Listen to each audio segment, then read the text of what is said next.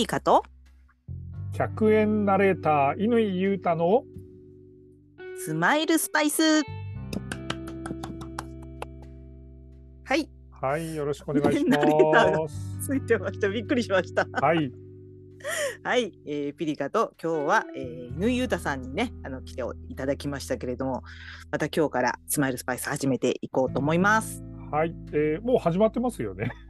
始まってますね。はいはい始まってました。はい、えー、おなじみの方はこんにちは。はじめましての方は、えー、改めまして乾裕太です。よろしくお願いします。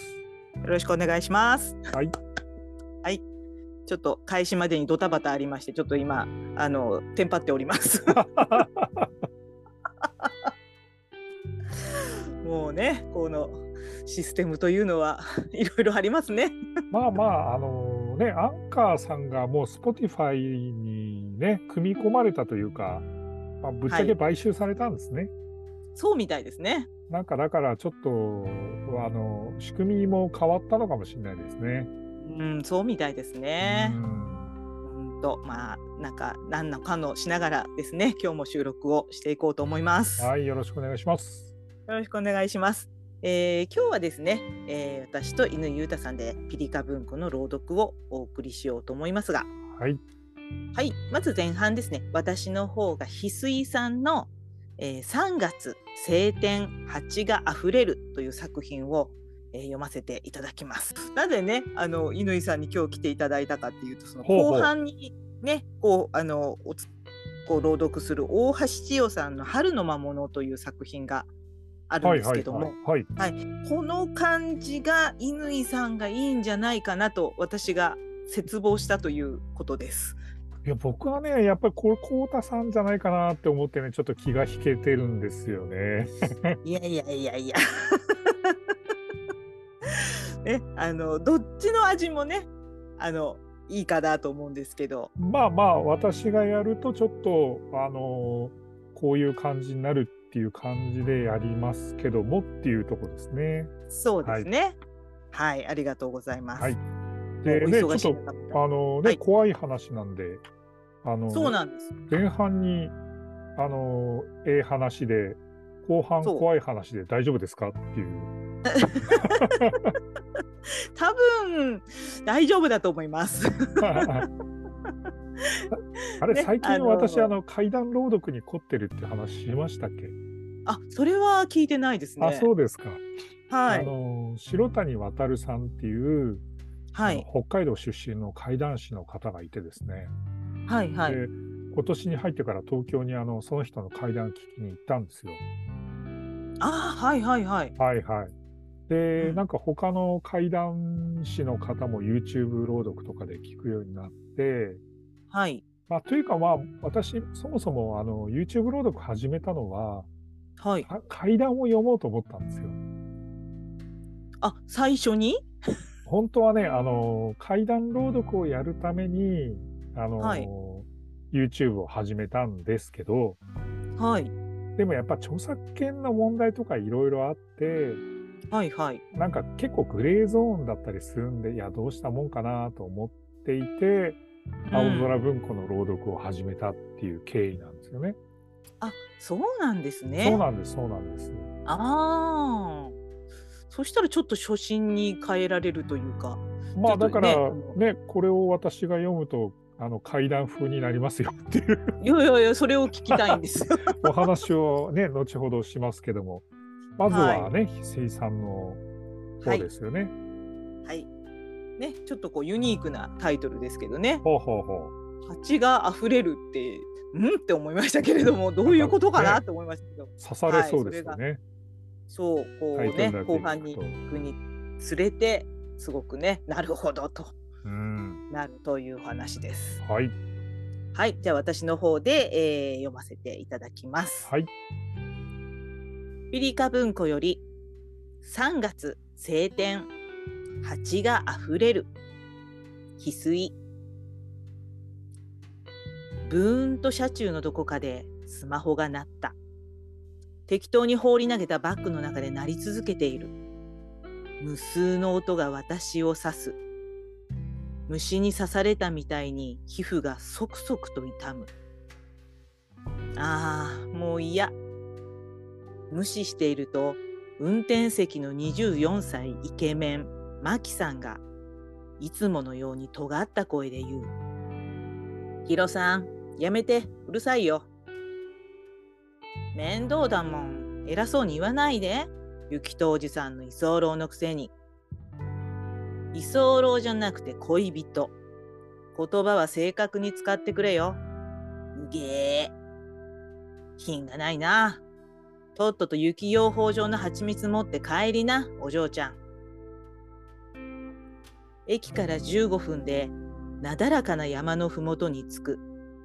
車を降りると、青空の下で雪とおじさんが手を振っているのが見えた。ヒロこっちこっち手を振り返すけど、本当は、のんきに蜂蜜もらいに来ている場合じゃないんだよね。でも、八方下がりの状況から半日でもいいから逃げ出したかった。おじさんの蜂蜜をもらいに行くって言い訳を使ってでも。私は大岡弘、18歳。高校は卒業済み。でも、美大受験に失敗したから先行きはない。底抜けに何もない春休みが平べったくだらしなく伸びていた昼食にはマキさんがオムレツを作った。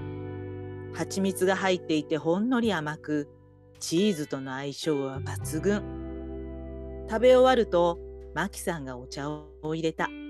着ているシャツが眩しいほど白い。この人自分で服を作ってオンラインで売っているんだ。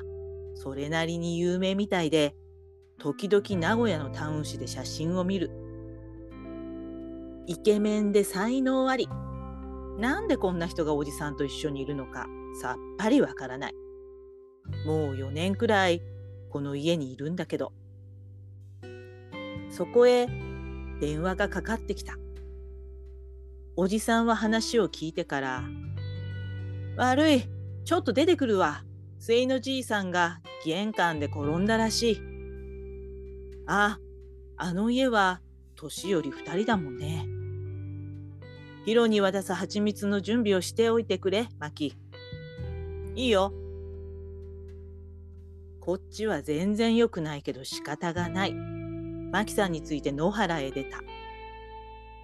3月初め、草も木もまだ茶色く乾いている。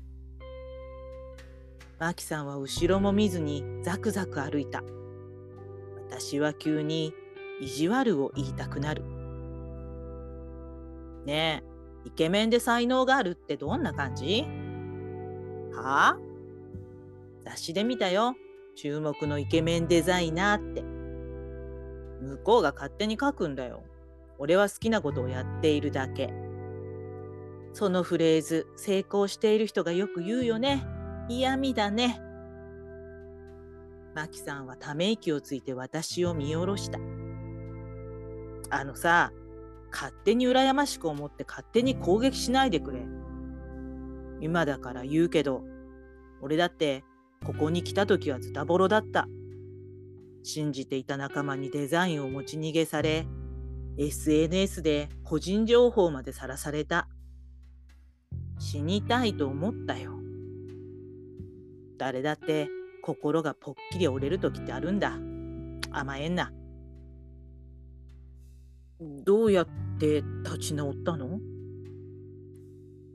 マーキさんは空の巣箱を足でつついた。うん、文法。文法？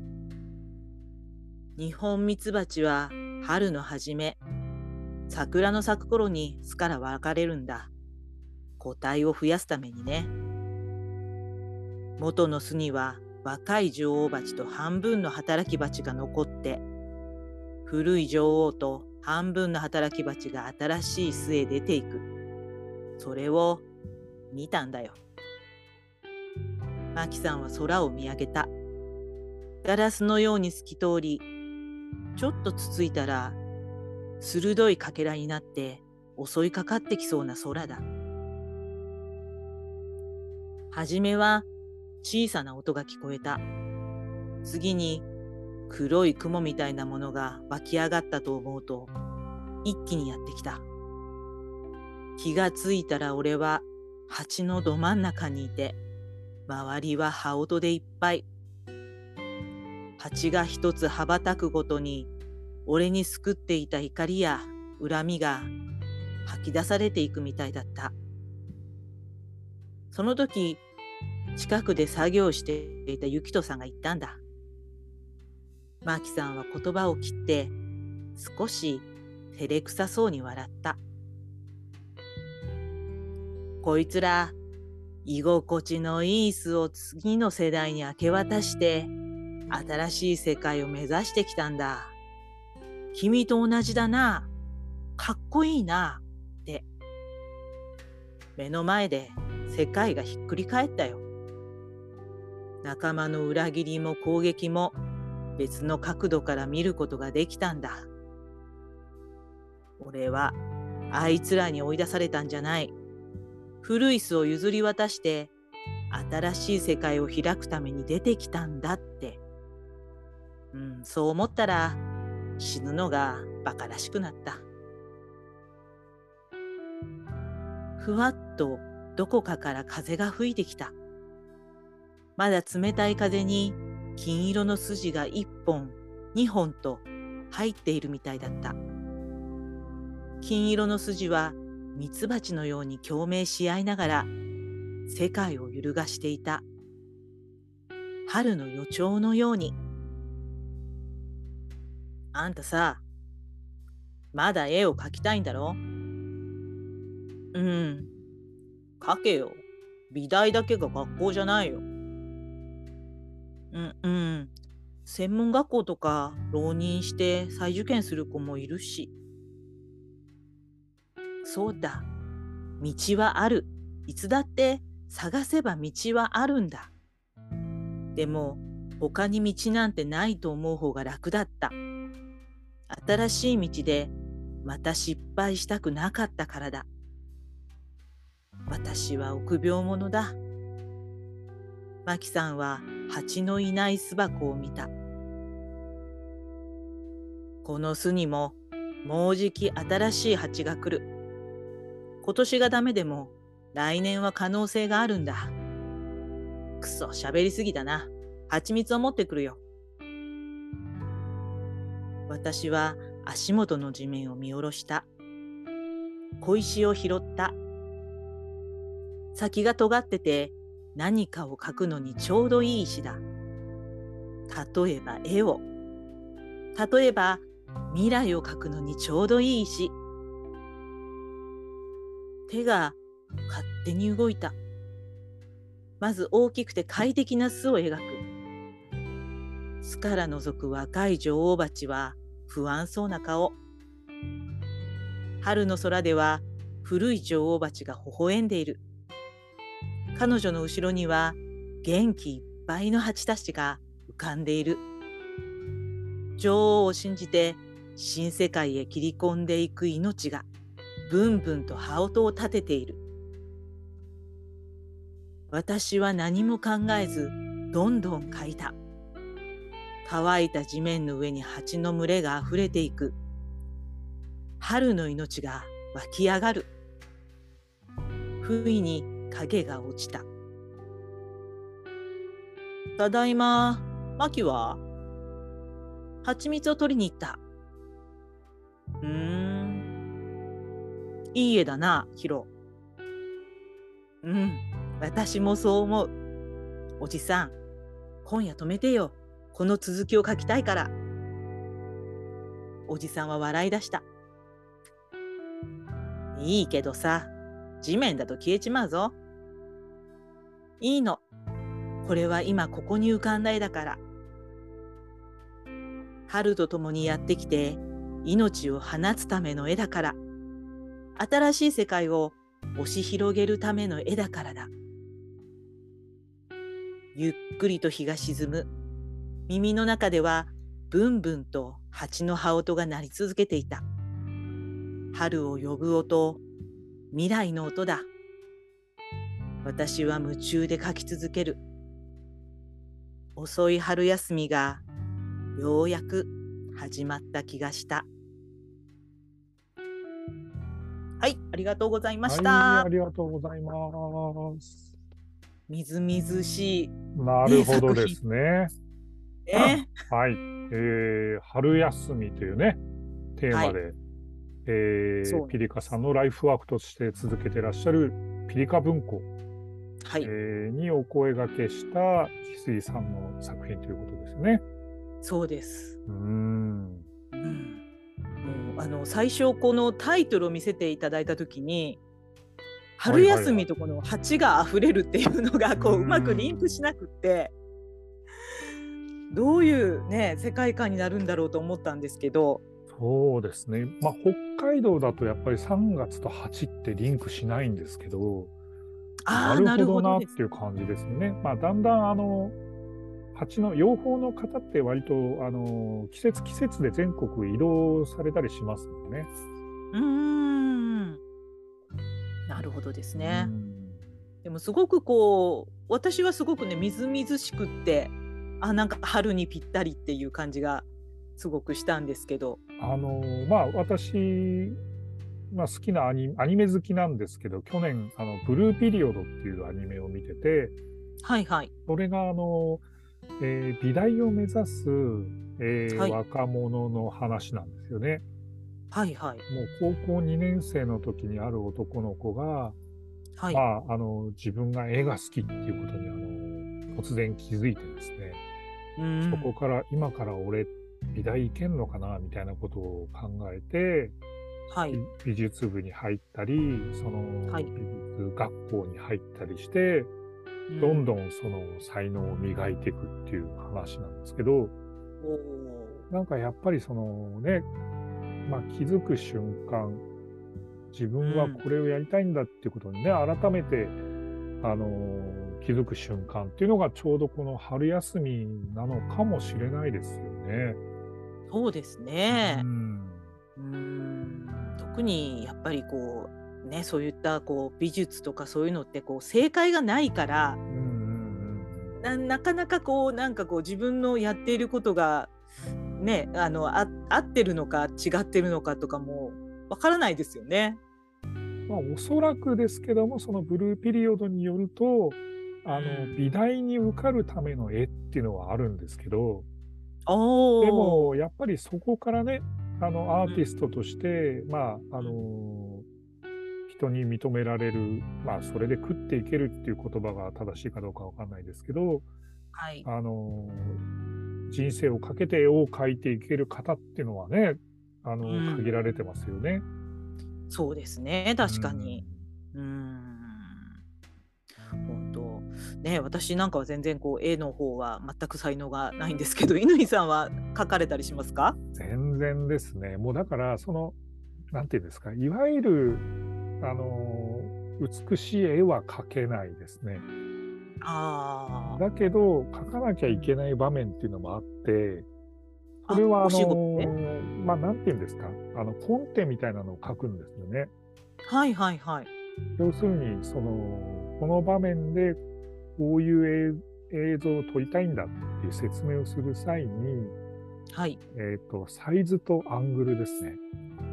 おおサイズとアングル。うん、あの画面がテレビ画面があるとしたら、えーうんこのぐらいのサイズでこういう角度のイメージの絵を狙ってほしいんですっていうことを、はいはい。あの図で示すわけです。だからあの細かい描写じゃなくてもう丸と三角と四角ぐらいのものを置いてって、あの花の向きこっちですみたいなぐらいが分かる程度の絵は描きますけど、おお、うん。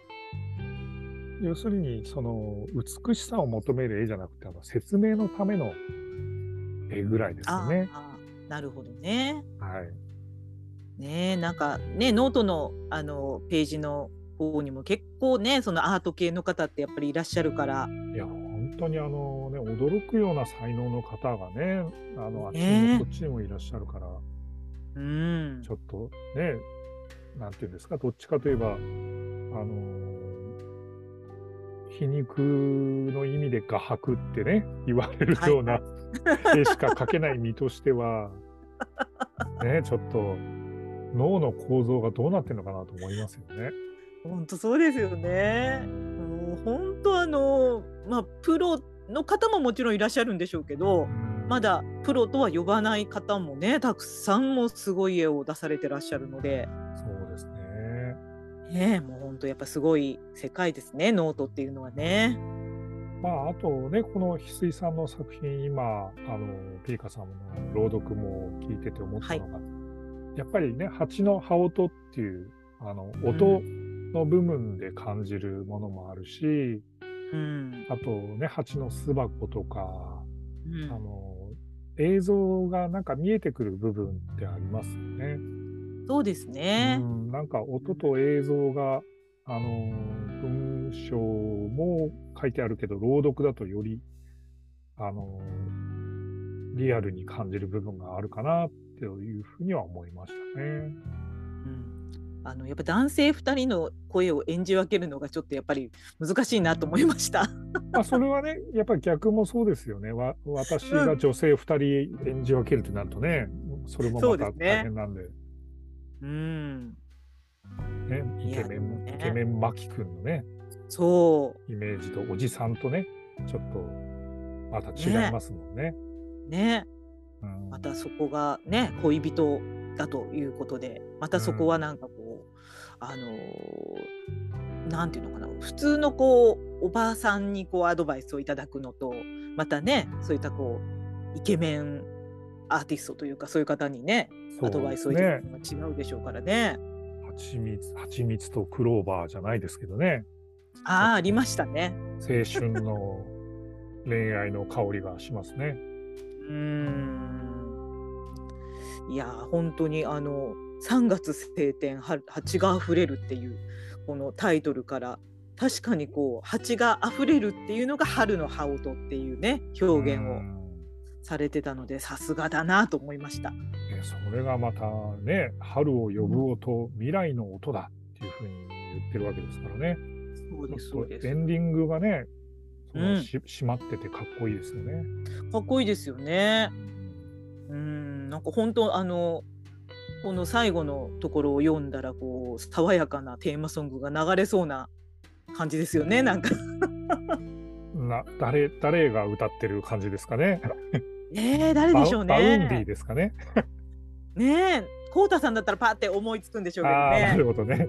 うん、でもすごくやっぱりみずみずしくて爽やかなね、ヒスイさんの作品で、ね、若手の幾田りらさんとかね。ういううん、あ、いいですね。あの、この間 NHK の番組見てて知ったんですけれども、幾田りらさんと、はい、あの今人気の Vaundy さんって2人とも、はい、あのこの春大学卒業なんですってね。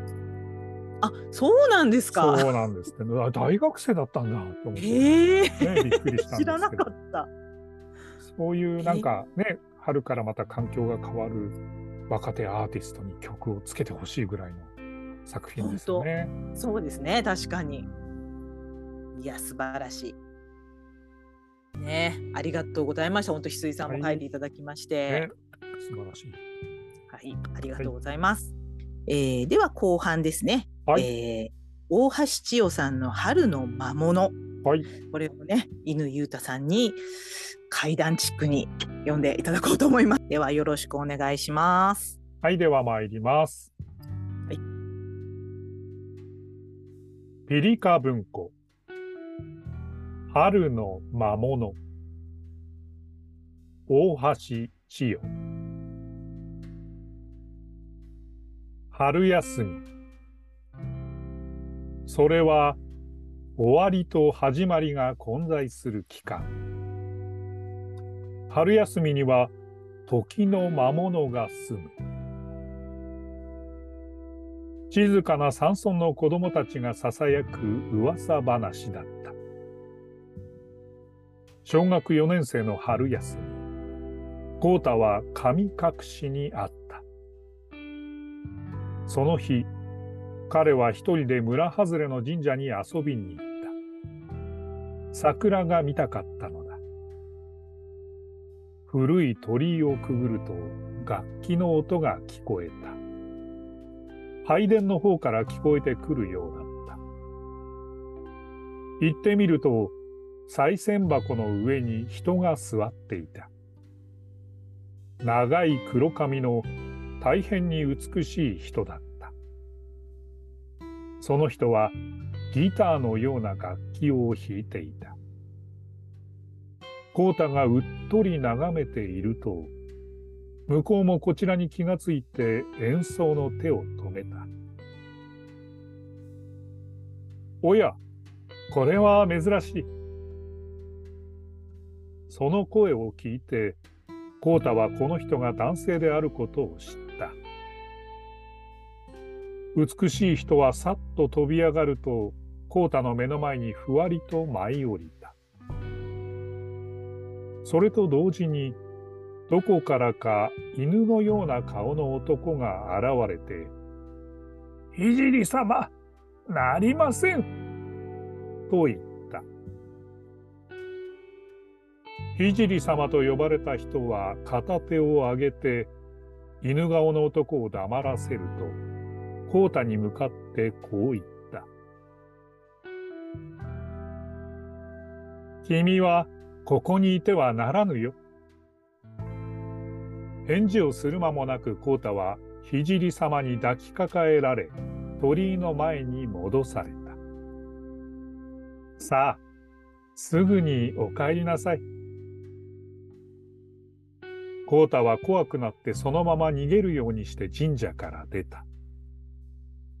神社から出て振り返ると、聖様の姿はもうなかった。夢でも見たのかとコータはぼんやりする頭を抱えて家に帰った。コータが帰ると家は大騒ぎになった。どうやらコータは一週間姿を消していたようだった。コータは自分の体験を話したが、大人は誰も信じてくれず、子供たちの噂話だけが後に残った。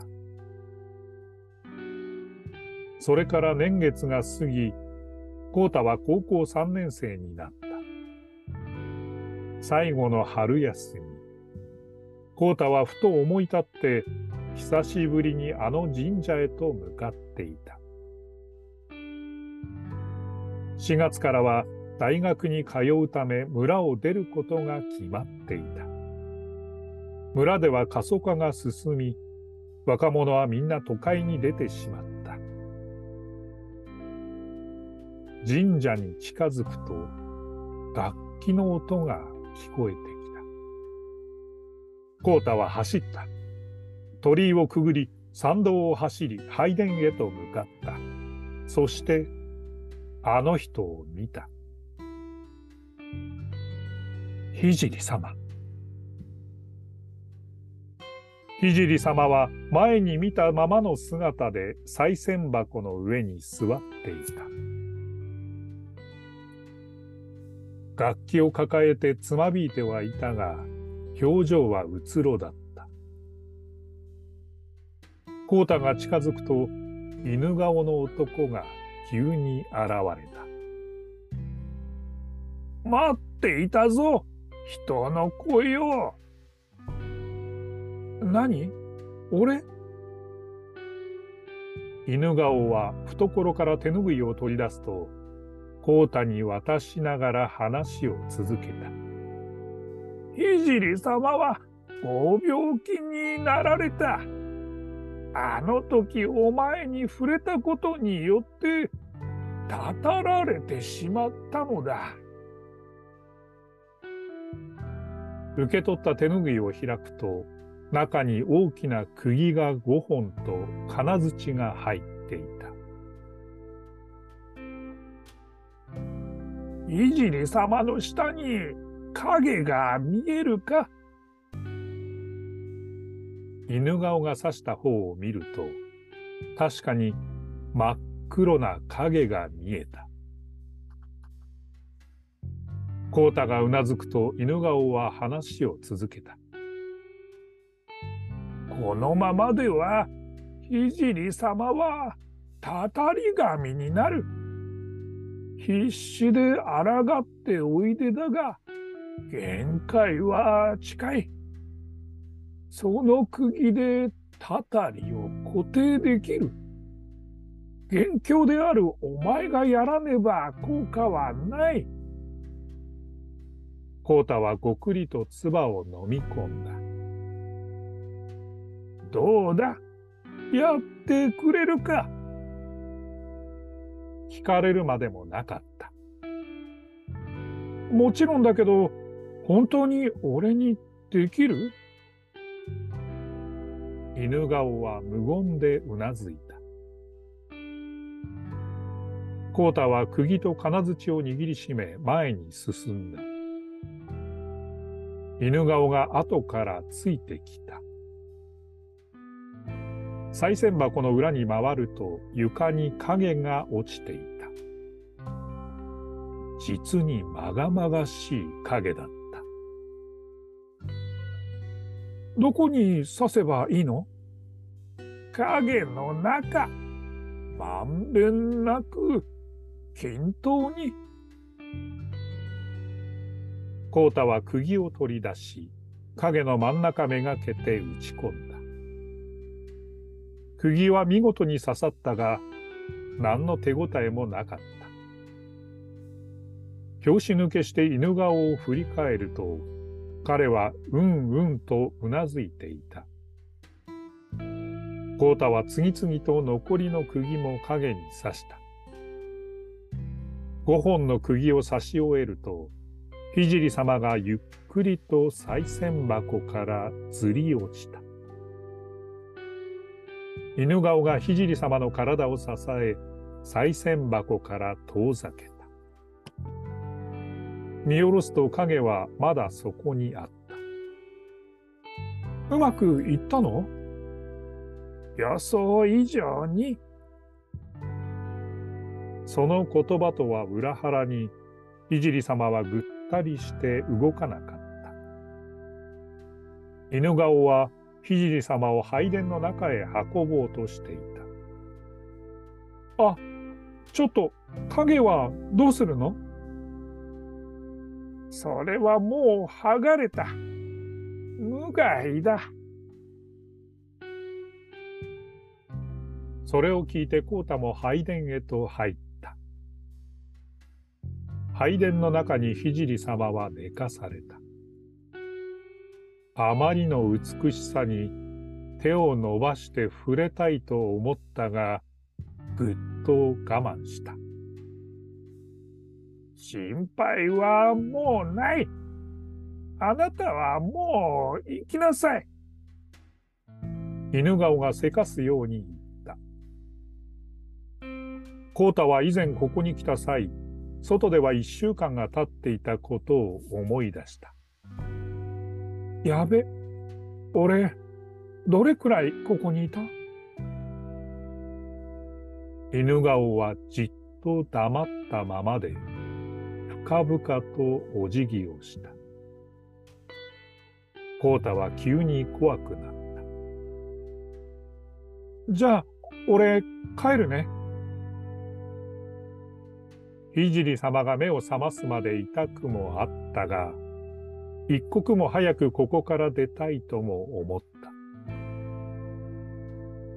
コータは参道を走り抜けて神社の外へ出た。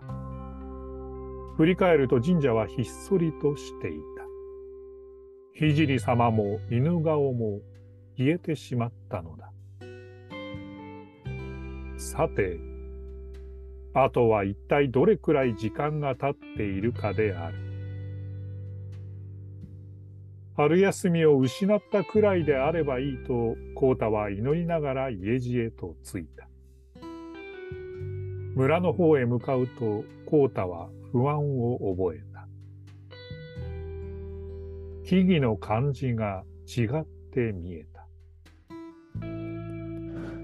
神社から一番近い吉田さんの家がなくなっていた。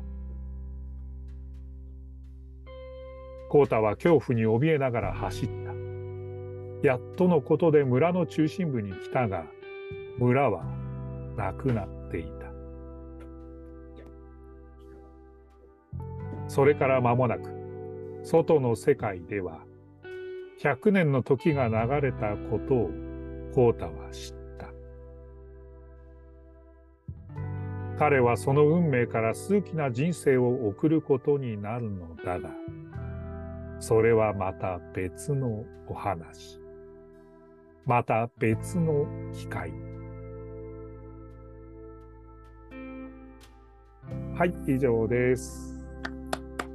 ありがとうございました。はい、した。怖いですよね まあまあ、あのー、千と千尋の神隠しじゃないですけどね。昔から神隠しっていうテーマがあって、大体、なんか時が流れちゃうっていうね。あの、うんうん、割とそういう逸話ってありますよねっていう感じですね。ねうんまあ、浦島太郎的なものもあるのかもしれないですけどね。本当。ね、どれだけ時が経ったんでしょうね。すごく気になります、んなんか。これをね、そうなんです。最後をね、ちょっと森本レオでやろうかどうしようかと思ったんですけども。彼はその運命から数奇な人生を送ることになるのだが、それはまた別のお話。あなるほど。ね、王様のレストランっていうあのドラマのね、最後のフレーズが、はいはい、これはまた別のお話なの、ね、なるほど、ちょっと なんかこう軽くなるというかね。ちょっとあの怖いお話だったので、ものまねを1個入れてみました。はい、素晴らしいです。いやもうあの聖様の声がとても美しくて。聖です。もう本当多分すごい綺麗な方なんだろうなって感じですよね。君はここにいてはならぬよ。素敵。こんなちょっとね優しそうな人なのかなと思いました。うん、ねなんなんとなくこう挑発の感じでね。ねなんかちょっと中性的な、うん、あのイメージですよね。イメージですよね、うん、だってね声を聞いて初めて男性と分かるっていうぐらいですから、うん、あれ？女性なの？男性なの？ぐらいのイメージなんでしょうね、きっとね。そうですね。うん。なんかこうあのよくね春ってこうこのめ時とかでも言いますけど。ほうほう。こうしこうなんていうんですか？こう植物の毒毒気みたいなのがずっとこうあの出てくる時期だからやっぱり不思議なことも結構あるんだよみたいなのってあのねおばあちゃんとかに聞かされたりもしてたんですけど。ななんとなく、うん、やっぱり常夏ハワイではそういうことはないんでしょうかね。ないんでしょうね。本はね、四季がありますからね。そうですね。季節の変わり目のなんか不思議さというか、うん、あの自然のね、うん、その怖さというかを感じる瞬間はね、ね、ありますけどね。そうですよね。うんでもまあ春休みねなくなってますよねこれ完全にね。まあだいぶ長い春休みになってますよね。ねえ家一軒なくなるぐらいの期間ですから。まあまあ100年やそこらは経ってる雰囲気ですよね。あ、ね、そうか。外の世界では100年の時が流れたって書いてますもんね。うんうんうんうん。いや続きがすごく気になるんですけど、すごくいいところで切ってあるので。そうですね。なんかシリーズ的な何かがあるんですかね。うんうんねえ、なんかこう余韻が残る感じで素敵でした、本当。このコータ青年がね、主人公でどんどん時をこう渡っていくようなお話になるんでしょうかね。うん、ねそういうお話がね、後に続いてもすごく素敵ですよね。そしてそのね、コータ少年が現代で今、プレイリストを作る人としてね。そうですね。実は。実は。あでも高校って言ってますからね。高校があるってことは、まあもう昭和以降なんでしょうけどね、きっとね。そうか、そうですよね。100年経ってる。うん。うん、もう未来ですね、じゃあきっとね。未来ですねもう。うんうんいやでもすごく大橋千代さんってすごく SF をねよく書かれるうん作家さんなんですけど、まあねなんか春休みってね来て、うんこの作品になってるっていうのがさすがだなと思いました。なんかだからもう作風の幅がねなかなかもう俳句も書かれたりしますしね。うん。ショートショートもピリッとした作品多いですしね。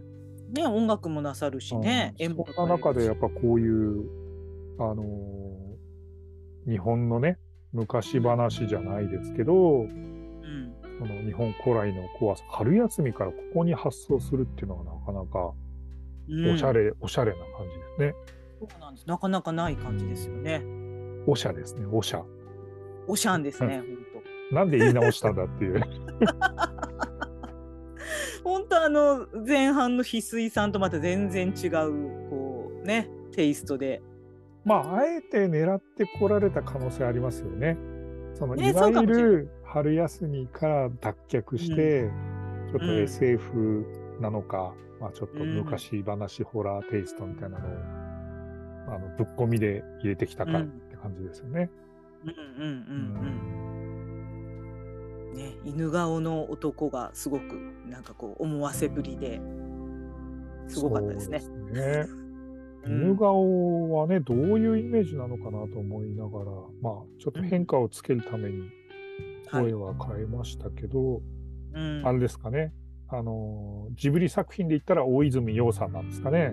ああなるほどねうんそういう立ち位置かもしれないですね。いじり様がね、うんあの神木隆之介君みたいな感じなんでしょうかね。ああなるほどなるほど なるほどわかりやすい。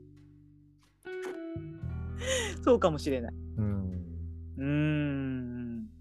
いやーでも素晴らしかったです。本当ありがとうございました。いいありが、ありがとうございますね。うんこれをなんか、ね、コウタさんの声で、コウタはっていうのもちょっと聞いてみたかったなと思い。そうですね。ちょっとうんまた別の機会にちょっとお願いしてみようかな。太田さん多分ねも怖がりだから。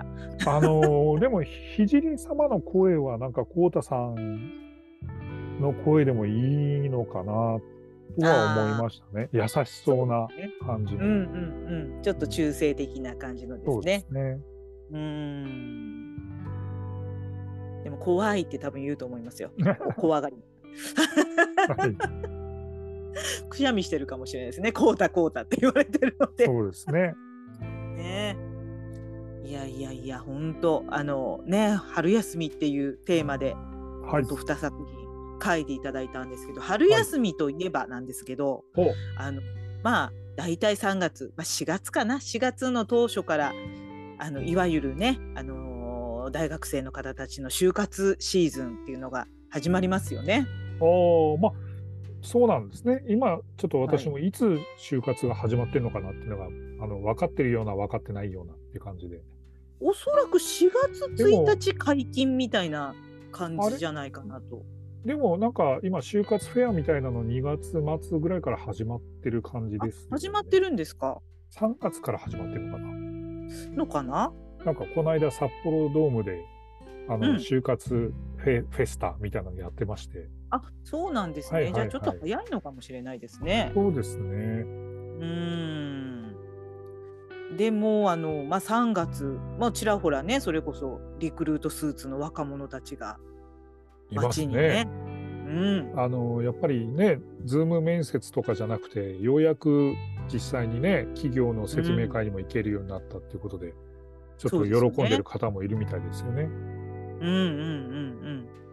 ねえ乾さん結構あの面接とかもねあのこうポイントみたいなのもノートに記事に出されてたりも、ねしましたけどはい。やっぱりこうあの就活といえばやっぱり乾さんのあのアナウンサーにはなれなかったよっていうあね。ああそっちそっちに行ったんですね。はい。はい。あの朗読を私あの YouTube でずっと今日聞きながらありがとうございます。はい、仕事の合間にずっとねあの行き帰り聞いていったんですけど、はい。はい、ちょっとそのお話ししていいですか？ああもちろんもちろん。はい。あのまあさあの最初こう面接を受けるところのお話がこう進んでいって、はいはい。3分間でこう喋ってみたいなところがあったじゃないですか。ありましたね。はいはい。あの地図でしたっけ？地図を見て3分そうなんです。そうなんです。なんか、うんあのーボードにそれが貼ってあって、うん1分間喋ることを考えて、3分間表現してくださいみたいな課題が、まあ出されたんですよね。私の時はですけども。はいはい。はい。あれがすごい難しそうだなって思いました。うーん。まあ、あのーていうんですかね。何を感じて、まあ頭の中に考えたことを、その言葉にして口に出すっていうことのうん。瞬発力を問われる訓練っていうことなんでしょうね。ああ。訓練というか、あの課題なんでしょうね。はい。うん。なんかだからね、そこで、えーとか、あのーとかって言っていると、生放送にはね、なかなか向いてないってことになりますもんね。そうですね。確かにね。うん。まあ私たちもこうあの喋る職業ですからあのはあはあはあ。3分スピーチみたいなのはよく朝礼でねやらされるんですけど。なるほど。うん。でもやっぱり難しいですよ。3分その3分っていうのもまたこう体内時計でねこう測ってまあそうですね。うんうん、そこまでのね、まあ本当にそういう課題を見越して訓練してれば、あの自分の中で測れるのかもしれないですけど、うん私全然ね、なんかのほほんと言ったもんですから、いえいえいえあこれでいいのかみたいな。ねちょっとか変わり種のあの受験生だったでしょうね、きっとね。あまあそこが逆に新鮮だったのかもしれないですけど、あなるほどね。今思えばですけど、うん。なんかそういうこうサークルとかには入ってなかったっておっしゃってあましたよね。全然入ってないです。はい。他の方って入ってる方が多いんですか？やっぱでやっぱりみんなね、それなりにあの全国転戦してますから、はいはい。アナウンスアカデミーみたいなところに入って、うん。で顔なじみの人たちがもう北は九州、沖縄から北海道まであの各めぼしいあの曲をいろいろ巡って、うんだから彼らはもう、あここでまた会ったねみたいな人たちがたくさんいるわけですよ。ああなるほど。うん、おそれこそね、いわゆるキー局で一緒に受けてて、うん。何時まで行ったけど、君もここに来たんだねみたいな感じの空気感もありましたよね。ああなるほどね。そんな中でね、私、おこいつ誰だろうみたいな感じにはなりますよね。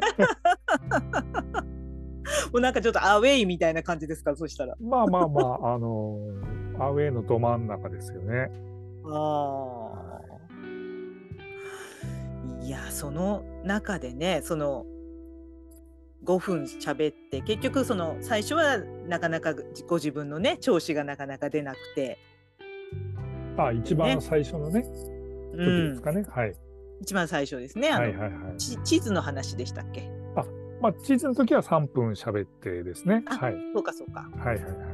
はいはいそでの後なんかや山登りで喋れみたいなこと言われて。山登りで喋れですよねそれは多分、あのー今思えばなんですけど、その、履歴書の特技に、まあ、山登りが好きですみたいなことを書いたから、そこからピックアップして課題として出されたんだろうとは思うんだはいはい。けど、例えばだからこれが野球が好きですとかっていうふうに書いてれば、じゃあ野球のね、シーンを中継実況してくださいみたいなことを言われてる可能性ありますよね。あなるほどね。そこはちょっと寄せてくれたってことですね、じゃあ。まあまあ、今日自分が興味があるもんなら喋れるよねっていう課題なんだと思いますけどね。なるほどね。いやでもあのねテレビに出てるいつも見てる人とかほそれこそラジオに出てる人が目の前にいるわけですから。そうですよね。ねえ緊張しますよね。まあまあね、やっぱり、あのそういう驚きはありますよね。うん、うん、今日ちょっと、あの、あ、これ、まあ言うのやめた方がいいかな。え、なんでなんで？いや、ちょっとまた仕事柄ですね。今日、はいあの、著名な方と、あの、はい二人きりでエレベーターに乗って雑談する機会があったんですけど、お緊張しました。っぱオーラがありますよね。そうですきっとね。。あの、うんちょっと選挙前なんでおお名前は出せませんが、ああ。とある知事選挙の候補者の方とお話をしまして、うんうんうんうん。ちょっとね、軽くビビりましたね。乾さんでもビビるんですね。まあ、ビビるというか、あの、うん、ちょっと照れるというか、ああ。そうか。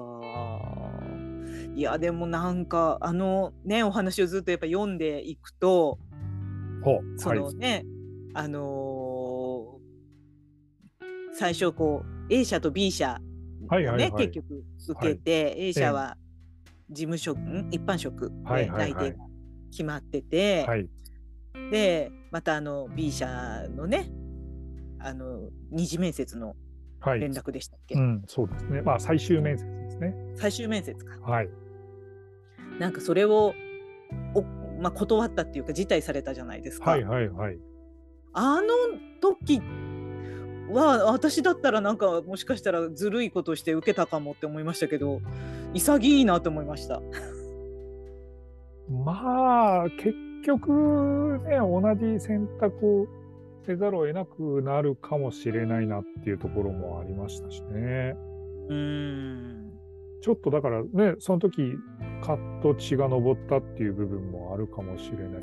ごめんなさいね、これあのね、話読んでない方には何の話してるかわからないかもしれないんですけど、すいません、あの、長くご紹介いただいてありがとうございますい。やいやいやいやいねや、もうあのあの季節にぴったりだと思って。もし、あの、ご興味ある方いらっしゃいましたら、ちょっと、あの、まあ、文章なり、朗読なりを、あの、ご確認いただけるとありがたいなはというところでございリンクに載せときます。ありがとうございます。ちょっと、あの、ね、バージョンを改めて、あの、あれです。えー今日発表があったんですけど、あの、ミムコさんのね、うん、はいはい。えーのとこれブック。のとこれブックに参加させて、あのいただくことになりましたので、はい。はい。えーまあ、ちょっとそんなところでもお楽しみいただければというか、まあ、ね、私が持ってるコンテンツの中では、あの、ちょっと興味を持ってもらえそうなものといえば、これかなということで、あの、ピックアップさせていただきましたので、うんうんうん。やっぱ原点なんですかね。やっぱりこの記事がね。そうですね、ノートとしては、まあ、やっぱりこれだよなっていうふうに思いましたしね。それもあったんで、うんちょっと、あの、自分で朗読するってね、あの、うん本人、本人が、え、あの、読んでるわけですから、いや、それが一番ですよね。臨場感があって。ね、うん。本人の声でちょっと、かつてのね、若い自分を想像いただくという、そんな趣向になっております。うーん。はいでもね、また違う人生だったでしょうね。もしアナウンサーになってらっしゃったら。まあ、どうなんでしょうね。なんか、でも結果から言うと、あのーまあ、今のこの道で良かったなっていうのはありますよね。うーん。うん、なんか、多分ね、それを、あのーたらればをいつまでも追い求めてもしょうがないというか、うんうんなんかそこ、それがあったからこそ、あのー今があるっていうふうに考え方を転換していく方が幸せですよね。うん。うん。きっとあれですよね。プロになってたらなってたで、こう遊べないですよね。いろんな。まあまあ、それもありますしね。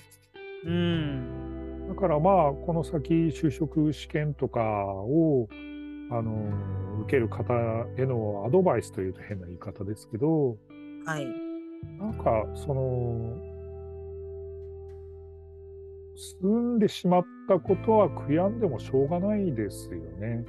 うん。まあなんか、その、次にどう生かしていくかっていう前向きなモチベーションを持ってる方が、うん、その社会にも役立つし自分にも得ですよね。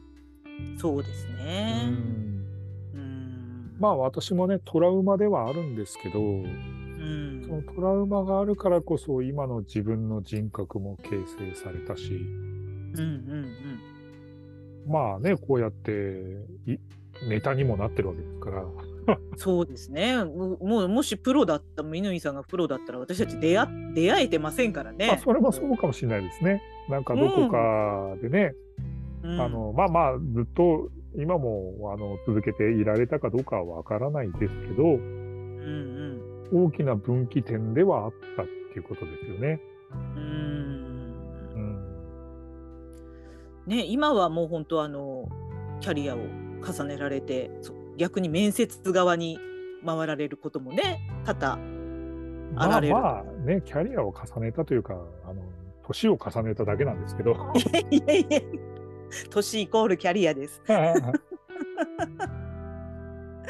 あのまああの記事の方でもね別にこうあの通り一辺倒のものよりもあなたの言葉を聞きたいんだみたいなねことを読ませていただきましたけど。そうですね。だからまあうん、あの面接する側としての記事も書かせていただいて、はい。えー、そちらは、まあ、ぜひこれから面接を控えている方に読んでいただきたいんですけど、うん、結局ね面接ってあの「あなたは誰ですか？私は私です」っていうこの究極一つの質問と一つの答えしかないので、そうですね。で、それをなんか共同作業で確認し合うっていうものが面接だと思うんですよね。うんうんうん。だからなんか、ね、気に入られようと思っていくのが面接じゃなくて、うん、あのー、私の私らしさを受け入れてくれる会社ですか？あなたの会社は？っていうことを問いただしに行く場でもあるので、ああ、なるほど。そこはなんかね、あの、勇気を持って、うん。なんか、あの、テストみたいに採点される気持ちでいくと、萎縮してしまうかもしれないので、うん、はい。なんか、それだともったいないですよ、とは思いますよね。そうですよね。うん、なんかこう私たちも結構こう若いね営業マンの方たちがこう入社して来られたりとかして自己紹介とかされる時になんかやっぱりこう自分の言葉で喋ってんなっていうはなんか引きつけられるなっていうこともあればあなんかこう決められたこと喋ってんなっていうのは分かりますよね。まあまあマニュアルはね、あのーうん、何人も見てくれば同じパターンは分かっちゃいますよね。うん。ねまあこの番組を聞いている方は就活生はいるかな？いないかな？まあでもね、まれにあの大学生ノーターとかもいますからね。そうですね、はい、もしね、そういう方がいらっしゃったらぜひ。あのね、ね息子さんとか、うん、あのね、おいっ子めいっ子がこれから就職とかっていう方もいるかもしれないですからね。そうですね。はい。うん。そういう方がいらっしゃったら、ぜひね、その乾さんの記事も読んでいただきたいですね。ああ、ぜひぜひお願いします。ねえ、本当、あの、はい、ちゃんとちゃんとコツが書いてありますので。役に立ちますから本当読んでみてください。はい。お願いします。あとはその文学フリマ東京はねそののとこれブックでご参加ということなんですけどで、ね、でまた5月っていうことで言うとまあねピリカグランプリもありますので。はい。またそこではね乾さんにもご協力いただけるということでお聞きしておりますが。頑張りますはい、ぜひぜひ、はい、またね、今回あのー、4月の最初ぐらいにテーマとかもね、あのー、きちんと概要をお伝えできると思うのでね、はい、またそこのところも、はい、楽しみにしていただければと思います。はい、まあね、ちょうどあれなんですよね。あ、そうか、うん、これゴールデンウィーク中に読まなきゃいけないのかっていうことをちょっとやや懸念はしてますが。すみません。頑張ります。よろしくお願いします。ちょっと貴重なお休みのところですけれども。まあ多分あのなんていうんですか、えー休み関係ないので、まだ、うん多分大丈夫だと思いますけど、はい。すいません本当にねいえいえでもあの皆さん多分あの期待されてると思いますのでぜひよろしくお願いします。お願いします。はい。あとはまたねあの三国志の方もずっとあのー連日連日こう更新されてますので、大体週1ぐらい更新でいこうかなと思ってますけど、あの、これをライフワークにいたします、私は。はい。はい。私もこうちょっとちょっと遅れてますけどずっと追いかけておりますので息子と一緒に聞いております。はい。ご無理のない範囲でごゆっくりどうぞ。ありがとうございます。はい。ということで今日はね乾裕太さんを、えーはいお招きいたしましてピリカ文庫のね春休みという作品を読んでいきました、はい。ありがとうございました。ありがとうございます。はい。じゃあいつものようにちょっと締めていきますね。はい。